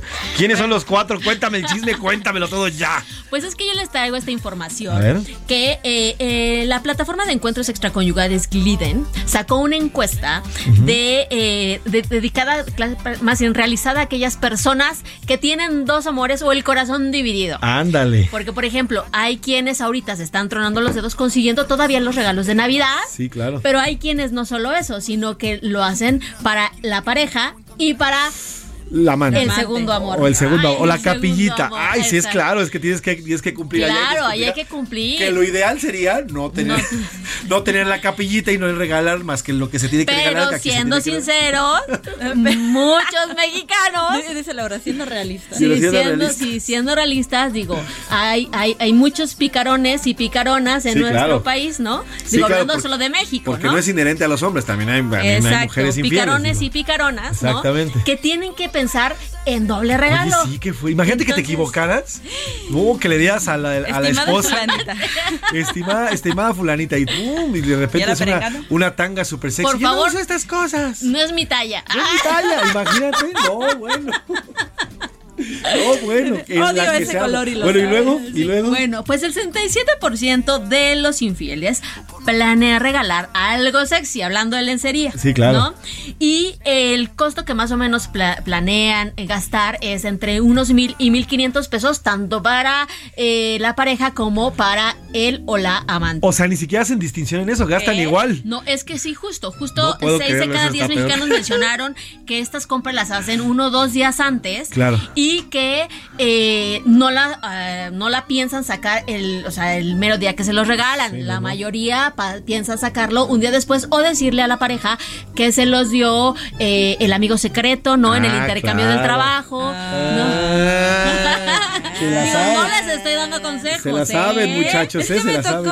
Exacto. Ajá, me Se lo la dieron en saben, el chavos. intercambio del trabajo, me lo saqué en la rifa de Ah, fin de también. año. ¿Te ganaste una tanga en una rifa? Sí, amor, me gané una tanga en Es una para de noche de pasión navideña. Ahora, el, también el tema es que si compras al amante, pues ¿dónde lo guardas, no? lo tienes que Es traer justo también lo ahí. tienen- Qué ajá, fuerte. exacto, lo, tienen que buscar cómo esconderlo, es lo que están comentando en esta encuesta. ¿Qué otro dato nos arroja esta y encuesta? también nos dice que solo el 20% le emociona darle un regalo a su amante y el 20% más a su pareja estable. Bueno, por lo menos les causa más emoción a, a la pareja, a la, a la catedral, digamos, que a la capillita, ¿no? Y finalmente, 6 de cada 10 mencionó que es difícil coordinar un encuentro en estas fiestas sin quedar en evidencia Sí, claro, sí, con su sí. pareja, pero sí lo van a intentar. Claro, lo, lo obvio, te tienes que dar el abrazo de Navidad. Híjole, grandes datos los que nos comparte esta empresa, este, Laura. Y bueno, lo ideal, lo ideal sería, lo ideal es que pues nada más tenga una familia, nada más tenga una pareja, no ande regando por aquí por allá. Pero bueno, si usted ya lo tiene y ya ni modo, va a tener que hacer gasto doble. Ni modo. Exacto, sí, Gasto bueno, doble y pues, a eh, cuidarse. sí, por Nada de que vámonos a esta cantinita a celebrar porque ahí va a estar el licenciado Ramírez de, de contabilidad que nos va a ver o tal cual, ¿no? Así bastante, hay que cuidarse, hay que cuidarse bastante. De una u otra forma, mejor regale afecto y amor. no Exactamente, mejor compre. regale afecto. Exactamente, como diría la Profeco en aquellos tiempos, regale amor. No lo Ramírez, ¿qué nos tienes tú? Vamos a escuchar eso. Ando todo happy. Andar contigo es divertido y fácil. La vida es color rosa y es más happy. El mundo es una carita feliz. ¿Por qué estamos escuchando Happy? A ver, José Luis y A ver, Laura y, y todos. Hasta Cuando- me sentí. Cuando uno siente una emoción muy fuerte, no sé si les ha pasado que sienten en el pecho, así El como, taca, taca. Ajá, como el corazoncito ahí. Digo, si es tristeza, sientes como que te oprimen, si es felicidad, como que Sí, sientes claro. que rebosas de alegría, ¿no? Pues eso le pasó a Mostafa Abdel Al, es un joven egipcio. Mostafa Abed Al. Aal, ¿dónde? Es Mostafa un Abed Aal. Egipcio. Egipcio. Es un joven egipcio de 26 años que estaba en plena celebración porque triunfó Argentina en Qatar.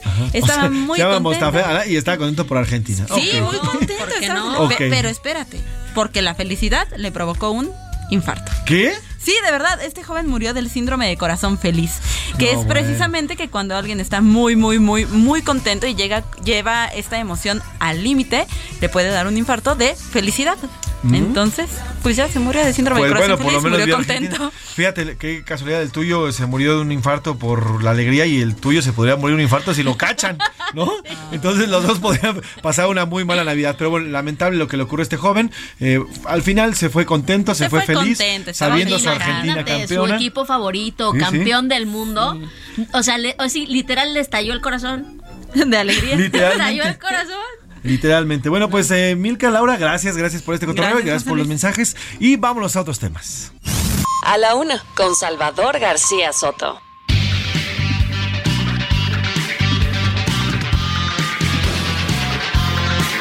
2 de la tarde con 21 minutos, 2 de la tarde con 21 minutos. Oiga, la Cruz Roja Mexicana de la Cruz Roja Mexicana está lanzando, ya lanzó nuevamente esta colecta, la colecta con la cual busca o intenta hacerse de recursos para continuar con su labor tan importante. Recordemos que esta, esta organización que ha salvado la vida de millones y que para nosotros es un referente, para todo el mundo es un referente de salud, pues no, eh, no tiene, no tiene ingresos por eh, ofrecer este tipo de servicios, sino se mantiene en su mayoría por las donaciones que la gente, eh, como usted, como yo, hacemos a esta institución. Desde un pesito, desde cualquier monto que usted pueda dar, bueno, pues ya es momento de sumarse y sí, estas, este tipo de colectas son las que valen la pena.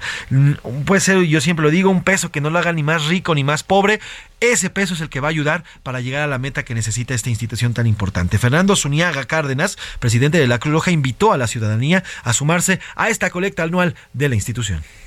Desde marzo del 2020 y hasta el pasado mes de octubre del 2022, atendimos a nivel nacional en las ambulancias a más de 100 mil personas con COVID y además hicimos traslados por 66 mil 035 interhospitalarios apoyando al Instituto Mexicano del Seguro Social. Cruz Roja Mexicana instaló un hospital de campo en el Instituto Nacional de Enfermedades Respiratorias con 40 capas de terapia intensiva donde se atendieron Pues ahí está, ahí está lo que, lo que dice el presidente de la Cruz Roja de México. El presidente López Obrador estuvo ahí, hoy fue el lanzamiento en la mañanera. Donó él 1.700 pesos, ya le echó ahí a la cajita. Y bueno, pues si usted quiere donar, si quiere sumarse a esta gran campaña, recuerde ingresar a www.cruzrojamexicana cruzrojamexicana.org.mx o también en, en los diferentes boteos que hay. Nosotros lo vemos, por ejemplo, en las casetas. Póngale ahí un pesito, un pesito, dos pesitos, de verdad que no, no le afectan en nada y a la gente de Cruz Roja de verdad les ayuda muchísimo. Uno nunca sabe, ¿eh? yo toco madera, pero nunca, uno nunca sabe cuándo puede necesitar a estos médicos, paramédicos, ambulancias y todo el personal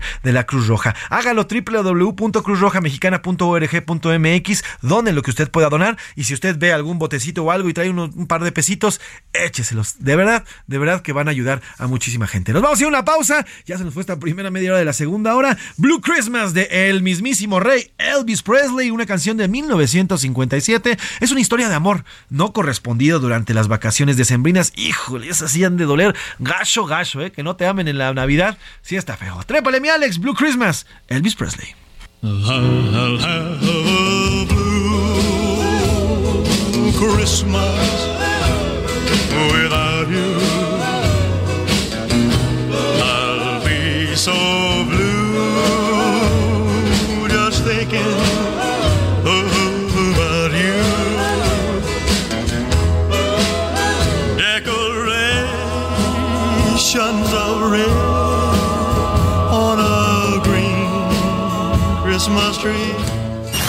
No le cambies. Estás en A la Una con Salvador García Soto. Información útil y análisis puntual. En un momento regresamos. Heraldo Radio, la H se lee, se comparte, se ve y ahora también se escucha.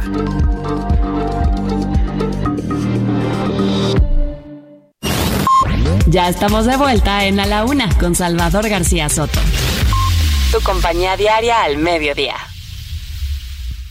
En Soriana encuentras la mayor calidad. Lleva pavo ahumado Pilgrims a 136.90 el kilo o pollo entero fresco a 38.90 el kilo y carne molida de res 80-20 a 89.90 el kilo. Soriana, la de todos los mexicanos. A diciembre 21, aplican restricciones.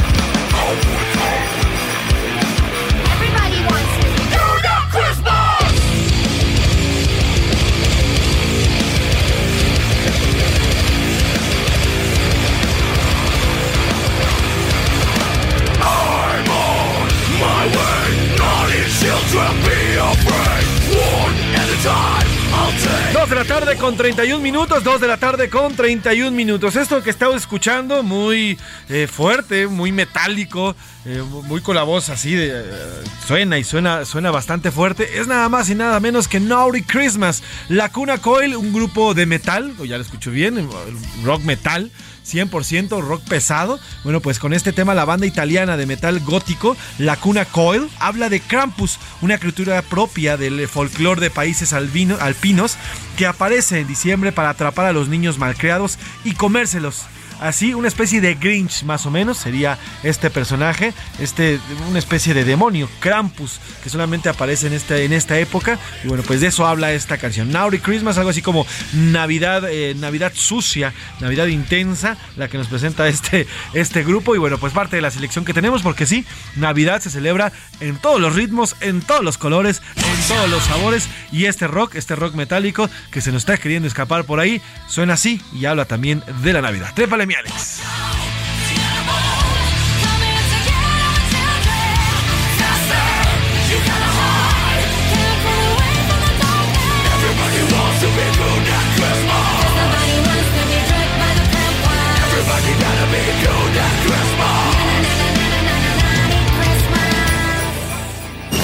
A la una, con Salvador García Soto.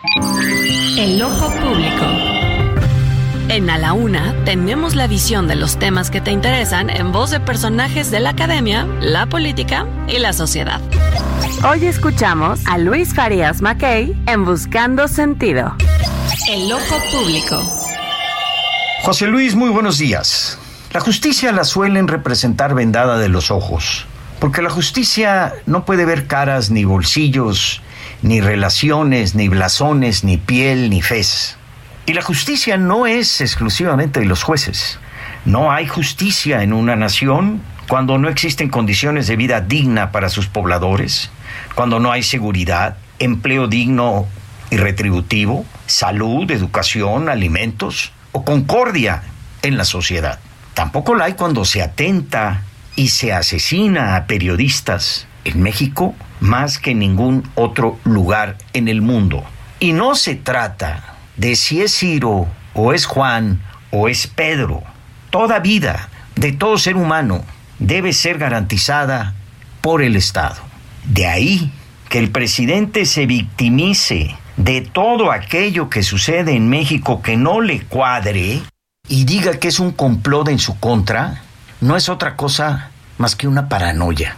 Y ya va siendo tiempo de llamar a las cosas por su nombre y observar el comportamiento del presidente como el de cualquier ser humano, sujeto a enfermedades, males y desórdenes. Nuestro problema, pues, no es nada más político. Quien conduce la nave del Estado debe estar en pleno uso de sus facultades. El problema es grave. Veámoslo. Aprovecho para mandarles la mejor felicitación con motivo de estas Navidades y desearles lo mejor para el año que entra. Felicidades. Gracias. Lo mejor de México está en Soriana. Lleva papa blanca a 27.80 el kilo o uva blanca o roja sin semilla a 58.80 el kilo y manzana red en bolsa a 29.80 el kilo. Sí, a solo 29.80 el kilo. Martes y miércoles del campo de Soriana. Solo 20 y 21 de diciembre. Aplica restricciones. A la una, con Salvador García Soto.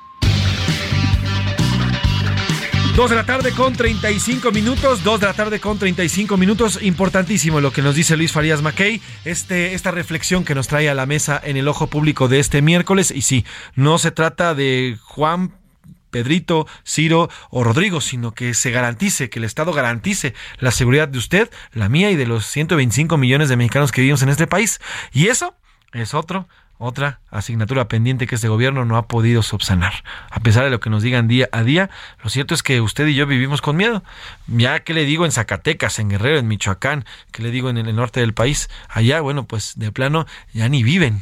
Se la pasan escondidos en sus casas porque hay balaceras un día sí y un día también. Como siempre, interesante lo que nos dice el, señor Luis eh, Farías Mackey con su ojo público. Oiga, y hablando de temas económicos, estos temas que tampoco han sido de lo mejor para este sexenio, en octubre de 2022 las empresas minoristas de las, eh, las empresas minoristas comerciales lograron recuperarse poco a poco, pian pianito, eh, ahí a pequeños pasitos van dando signos de recuperación, sobre todo estas ventas minoristas que se trata de las tiendas, las tiendas de abarrote, las pequeñas tiendas que usted va día a día, donde va y compra sus artículos de uso diario, bueno, pues comienzan a mostrar ya un aumento. Este aumento es mínimo, es marginal, pero al final es aumento, no es un número negativo. Se trata del 0.7% con cifras ajustadas por estacionalidad, luego dos meses consecutivos de que estuvo cayendo estas ventas. Mientras tanto, bueno, pues sobre los gastos navideños, solo el 30% de los mexicanos tiene un presupuesto donde destina una cantidad específica para los gastos de la cena. Mañana le vamos a presentar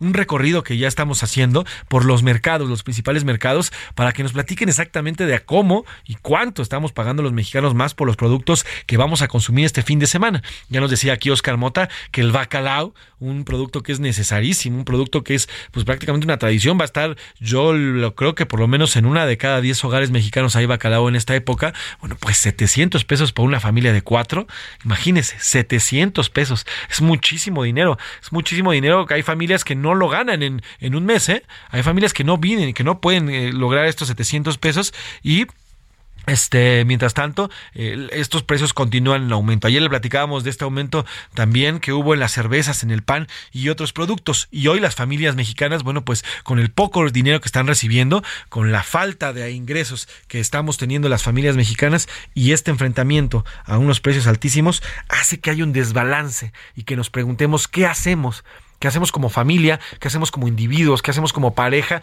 para poder pues adecuarnos, ¿no? Nuestros ingresos que no aumentan, pero sí el costo, los precios, la inflación que sí van galopantes en un aumento mensual prácticamente durante todo este año. Y es por eso que hemos decidido, y le agradezco que nos haya tomado la llamada y que tenga tiempo para nosotros, al gran Pedro Tello. Él es economista, es experto y además yo siempre que lo escucho me encanta porque es muy, muy bien explicado y nos hace entender, por encontrar los puntos sobre las IES en estos temas tan complicados. Don Pedro, ¿cómo está? Buena tarde.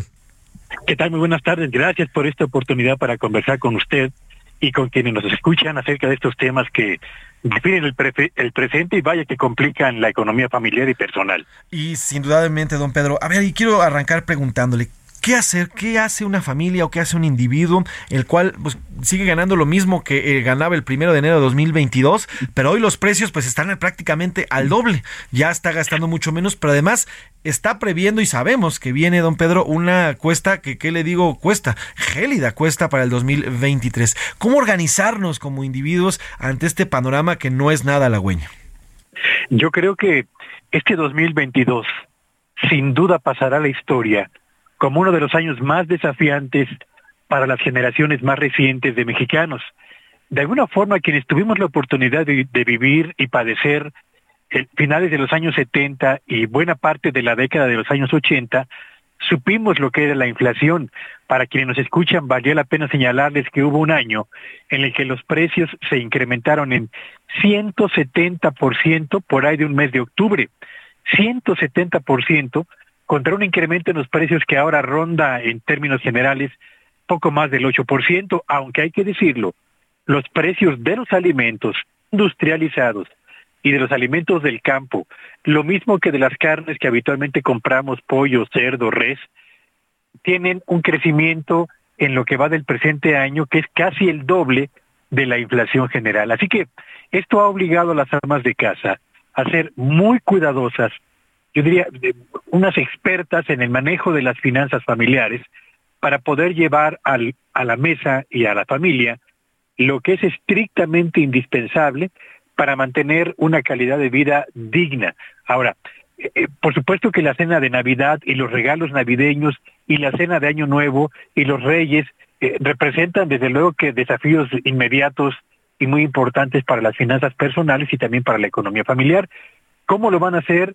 Como lo han hecho los mexicanos cada vez que enfrentamos una crisis, apretándose cada vez más el cinturón para salir adelante, a lo mejor no con eh, la cantidad con la que solíamos eh, atender estas fiestas decembrinas, pero sí con la calidad y con la calidez que caracteriza a las familias mexicanas. Pero es evidente que los precios han puesto en cerco muy fuerte a la economía familiar y obligando a las amas de casa fundamentalmente a tener eh, que ser muy cuidadosas en la selección y en la administración del presupuesto del día a día. Bien lo dice don Pedro, calidad y no cantidad. Ahora sí, quiero meterlo en un poco de problemas. Si usted pudiera eh, definirlo a través de porcentajes, de un 100% que hoy tiene un individuo o una familia mexicana, perdón que lo meten estos brollos, pero ¿qué porcentajes nos recomendaría eh, gastar y ahorrar para la, pues, para la cuesta? Porque al final, el 15 de enero, híjole, sí pesa y pesa bastante el 15 de enero el siguiente para recibir la anita. ¿Qué porcentaje, si es que usted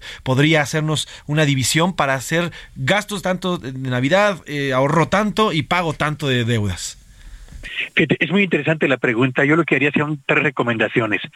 La primera y la más importante es cuidemos nuestra fuente de ingreso personal o familiar, es decir, cuidemos la chamba o cuidemos el empleo. De eso depende tener un ingreso en el bolsillo que nos permita ahora sí organizar el presupuesto personal y el presupuesto familiar para atender lo estrictamente indispensable y al mismo tiempo para tener una suerte de paracaídas para enfrentar cualquier emergencia personal o económica. Así que la primera recomendación es cuidemos el empleo. La segunda y la más importante, si hemos recibido un aguinaldo y no nos los hemos gastado todavía, y espero que sea el caso, o un fondo de ahorro, el fondo de ahorro de la empresa de todo el año, yo le recomendaría que destine la mayor parte de su aguinaldo que le queda y de su fondo de ahorro a liquidar su tarjeta de crédito, a liquidar el crédito personal que solicitó en el banco o el crédito de nómina que usted contrató hace unos meses para salir adelante de las dificultades que entonces tenía. ¿Por qué? Bueno, pues porque tenemos hasta este momento 13 aumentos en la tasa de interés que se aplica a las tarjetas de crédito y a los créditos que solicitamos y nos faltan todavía dos más. Uno que va a venir en febrero y uno más que vendrá en el mes de marzo. Así que mantener deudas atrasadas, teniendo la oportunidad de liquidarlas, representa una eh, potencial dificultad para las finanzas personales y del hogar si no empezamos a desendeudarnos o a pagar tan rápidamente como sea posible esa deuda. Así que la segunda recomendación es desendeudese tan rápidamente como sea posible. Y la tercera, ¿cuánto dinero vale la pena reservar para hacer frente a los gastos de la cena navideña, a los gastos del año nuevo y a la- al arranque de la cuesta de enero? Pues yo le diría, si puede ahorrar, si puede, y quiero ser muy preciso porque me queda claro que es muy difícil que esto se pueda cumplir, si puede usted reservar el 25% del ingreso que tiene en este momento y destinarlo a eso, le va a permitir por lo menos arrancar el 2023 sin tantos apremios como los que tendrán que padecer quienes van a llegar endeudados y sin dinero en el bolsillo para hacer frente a la escalada de precios y a todo lo que se nos viene en los primeros tres meses del próximo año. Pues importante. A ver, vamos a un resumen, don Pedro. Cuidar la fuente de ingreso, que es lo principal. Al final de ahí sale la lana. El segundo, pues del aguinaldo, desendeudarnos. Si aún nos queda la anita del aguinaldo, pagar esta deuda, la tarjeta de crédito, tarjeta, el, el- el- el crédito de nómina, en fin, las deudas que tengamos, bajarlo, de plano liquidarnos y por 100%. Y después, ya con el tercer punto que nos, que nos pone sobre la mesa, sería pues valorar valorar eh, los gastos que tendremos o que hagamos en Navidad para guardarnos un poquillo de, de dinero y poder salir adelante en la cuesta que sí se viene fuerte, ¿correcto? Sí, por supuesto. Yo creo que eh, de- debemos ser perfectamente conscientes de que los primeros tres meses del 2023 en materia de aumento de precios van a ser muy importantes. Bueno, yo diría, de hecho la cuesta de enero ya se adelantó. A partir de este lunes, los precios de la empresa del osito que todos conocemos, el famoso pan de, pan de caja y sus derivados, ya se incrementaron. El gas natural que se consume en alrededor del 25% de los hogares en todo el país ha alcanzado en este mes de diciembre niveles y precios históricos. Y seguramente en las facturas de consumo de gas natural de los próximos recibos lo vamos a lo vamos a, a- a- a padecer con lo que significa de estar pagando una cantidad mayor por alimentos, por combustibles, en un momento en el que la economía mexicana y particularmente la de las familias y de las personas está siendo prácticamente asediada por la inflación, por la incertidumbre en la, conservación del empleo y particularmente por las deudas acumuladas de periodos previos. Totalmente. Don Pedro, bueno, pues importantes estos y hay que ponerlos, ahorita los vamos a subir a nuestras redes sociales, don Pedro Tello, para que la gente y, y nuestros radioescuchas estén al pendiente de estas grandes recomendaciones. Ahora yo le quiero preguntar, usted está pendiente siempre y día, día a día eh, estudia, ve los indicadores y también, también los presupuestos para los siguientes meses. ¿Cómo ve el 2023 económicamente hablando? ¿Cómo podemos prever o cómo podemos ver usted como experto qué nos depara para este 2023? Iniciamos esta charla y nos decía, fue un año, el 2022 de verdad, fue un año de muchísimos retos. ¿Y el 2023 qué hay para este próximo año? Yo diría que si 2022 fue un año de enfriamiento de la economía nacional, de dificultades de la economía familiar y del impacto y el asedio de la inflación, 2023 será un año en el que la inflación se va a estabilizar y va a empezar paulatinamente a desacelerarse. No lo va a hacer al ritmo que todos desearíamos. Así que 2023 para empezar será un año con inflación todavía relevante que va a condicionar y va a impactar a las economías familiares. Pero además, como en 2023 se espera que el avance de la economía mexicana sea mucho más lento, equivalente a la tercera parte del avance que se espera en este 2022, lo que eso significa es que habrá empresas, y por eso me parece muy importante subrayar lo de cuidar el empleo, habrá empresas que van a tener que realizar recortes de personal porque no, están, no van a vender o lo que hayan vendido no lo van a poder cobrar tan rápidamente como lo desean. Y eso va a colocar las finanzas de las empresas en situación muy difícil que les obligará a recortar su nómina. Si hay esta situación de enfriamiento de la economía y habrá empresas que tendrán que recortar personal, eso significa que la economía de las familias, la economía personal, va a sufrir el asedio, por una parte, de una inflación persistente, segundo, la, los eventuales recortes de personal y tercero, tasas de interés que van a seguir todavía al alza, por lo menos en la primera mitad del próximo año. Así que 2023 pinta para ser un año desafiante para la economía personal, muy difícil para la economía familiar y yo diría que para la economía nacional un año en el que vamos a poner a prueba la resistencia de empresas y de empleos. Pues nada halagüeño, don Pedro, digo, nos dice desafiante por, por decirlo elegantemente, como siempre es usted, don Pedro, pero al final, pues al parecer es un, va a ser un año bastante difícil para los mexicanos, que pues no vemos la luz al final del camino con el tema de la economía, porque vamos a llegar pues ya con una economía bastante débil o por lo menos adolecida después de este 2022. Don Pedro, le quiero preguntar ya por último, hoy salen algunos, algunas cifras sobre el crecimiento sexenal. Se prevé que el del presidente López Obrador sea el del menor crecimiento en las últimas, por lo menos cinco administraciones administraciones.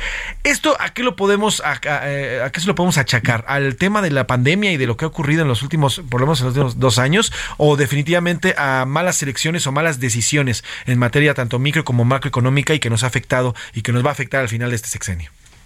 Yo diría que el balance del crecimiento de la economía mexicana en el sexenio del licenciado Andrés Manuel López Obrador va a estar marcado por la confluencia de tres factores que han provocado justamente esto que usted ha comentado será un sexenio con uno de los crecimientos más bajos, si no es que el más bajo de los últimos cinco sexenios, por tres factores importantes. El primero, y que me parece a mí el más importante, porque esta administración no tomó la precaución de sentar en la misma mesa a empresarios, a académicos, a trabajadores y a los investigadores de este país con las autoridades del gobierno federal y los gobiernos estatales o los gobernadores para decidir juntos tres cosas. Uno, ¿cuál es el rumbo que debía seguir nuestro país para mejorar el desarrollo y el bienestar de la mayor parte de los mexicanos? Segundo, ¿qué medios íbamos a utilizar en inversión pública, en inversión privada, para conseguir justamente un crecimiento más rápido de la economía y una generación de empleos cada vez más dignos y mejor remunerados? Y tercero, y muy importante, ¿qué sectores y qué regiones íbamos a privilegiar por su capacidad generadora de empleos o porque generaban divisas por la, a través de la exportación de mercancías o porque eran empresas que permitirían fortalecer economías locales que posteriormente se iban a convertir en promotoras del desarrollo nacional. Así que la ausencia de un auténtico plan de desarrollo o lo que otros denominan un plan de navegación en mares picados y en aguas turbulentas esa es la primera causa por la que tendremos un crecimiento económico muy, muy lento. Segundo, desde luego que el impacto de la pandemia fue devastador para la economía mexicana, como lo fue también para otras economías. Solo que en otros países vale la pena señalar que los gobiernos decidieron aportar dinero a las familias, aportar dinero a las empresas para mantener cierto eh, cierta red de contención frente a la caída esperada de la economía. En México no lo hicimos y eso nos costó evidentemente una caída monumental. Y el tercer factor y último fue en lo que estamos enfrentando ahora, que es una economía internacional que se está enfriando y que está arrastrando a todas las economías locales, entre ellas la mexicana, hacia una condición de crecimiento económico muy moderado. Yo diría que esos son los tres factores que explican el por qué cerraremos con este sexenio en eh, niveles de crecimiento económico tan poco estimulantes como los que se prevén. Pues entonces, con base en esto, más claro ni el agua, don Pedro, con base en esto, pues yo diría que es un 70% por el, por el tema de las decisiones del gobierno actual y un 30% pues por la pandemia, que es así, es así, no nos, no nos tocaba a nosotros, pero al final no nos cayó tocando. Don Pedro, le agradezco de verdad esta plática bastante ilustrativa y gracias, y, y si me permite, estaremos haciendo contacto también con usted en los próximos días para seguir platicando de estos temas. Soy yo quien agradece la oportunidad de conversar con todos ustedes y a quienes nos escuchan y a todo el equipo de producción. Les deseo felices fiestas y que el 2023 sea un año por lo menos que nos permita mantener un nivel de, de- de vida y de bienestar dignos como todos lo deseamos y a lo que todos asp- aspiramos. Así lo esperamos. ¿Dónde lo seguimos, don Pedro? Sígame en Twitter en arroba Petello Villagrán, donde día a día subo los signos vitales de la economía mexicana y a otra información que no tiene nada que ver con economía, pero que me gusta porque hace más ameno la convivencia en redes sociales. Totalmente de acuerdo. Ahí lo seguimos y muchas gracias por estos minutos, don Pedro. Que tenga buena tarde. Gracias y buenas tardes a todos. Pues ahí está, más claro ni el agua. Tenemos anuncios, Laura Mendiola, cuéntanos qué hay. Así es, José Luis. Rápidamente quiero hacerles un, eh, un comentario. Fíjate que con el objetivo de recaudar fondos para las instituciones infantiles que apoya Fundación Grupo Andrade, se realizará el sorteo de un automóvil nuevo. Deben de entrar a fundaciongrupoandrade.org.mx y para mayores informes y comprar su boleto por solo 100 pesitos, el permiso está otorgado por la Secretaría de Gobernación con el número 2022-02-35-PS02. Vigencia del permiso del 5 de diciembre de 2022 al 31 de enero de 2023. ¿Y otro más?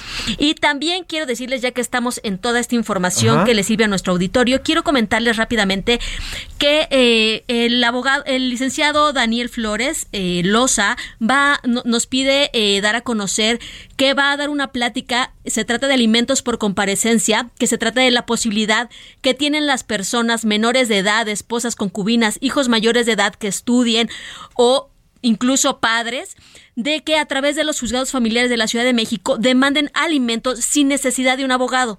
Se les informará en esta plática quiénes pueden demandar, qué documentos necesitan para demandar, a dónde deben de acudir, cómo pueden realizar el trámite para los alimentos sin la necesidad de un licenciado.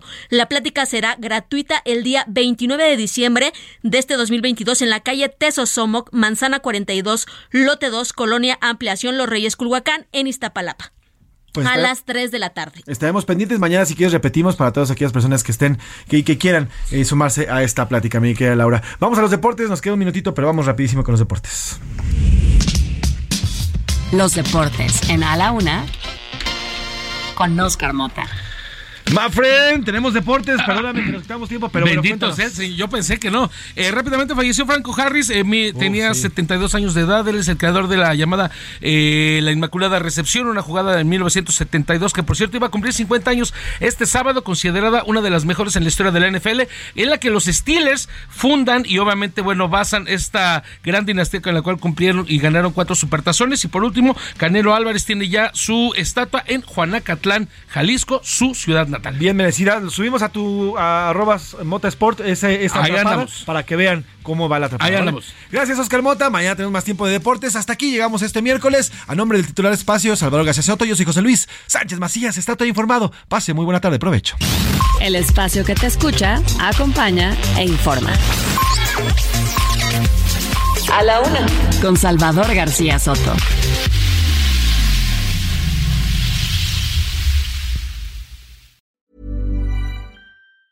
Even on a budget, quality is non-negotiable. That's why Quince is the place to score high-end essentials at 50 to 80% less than similar brands. Get your hands on buttery soft cashmere sweaters from just 60 bucks, Italian leather jackets, and so much more. And the best part about Quince, they exclusively partner with factories committed to safe, ethical, and responsible manufacturing. Elevate your style without the elevated price tag with Quince. Go to quince.com slash upgrade for free shipping and 365-day returns.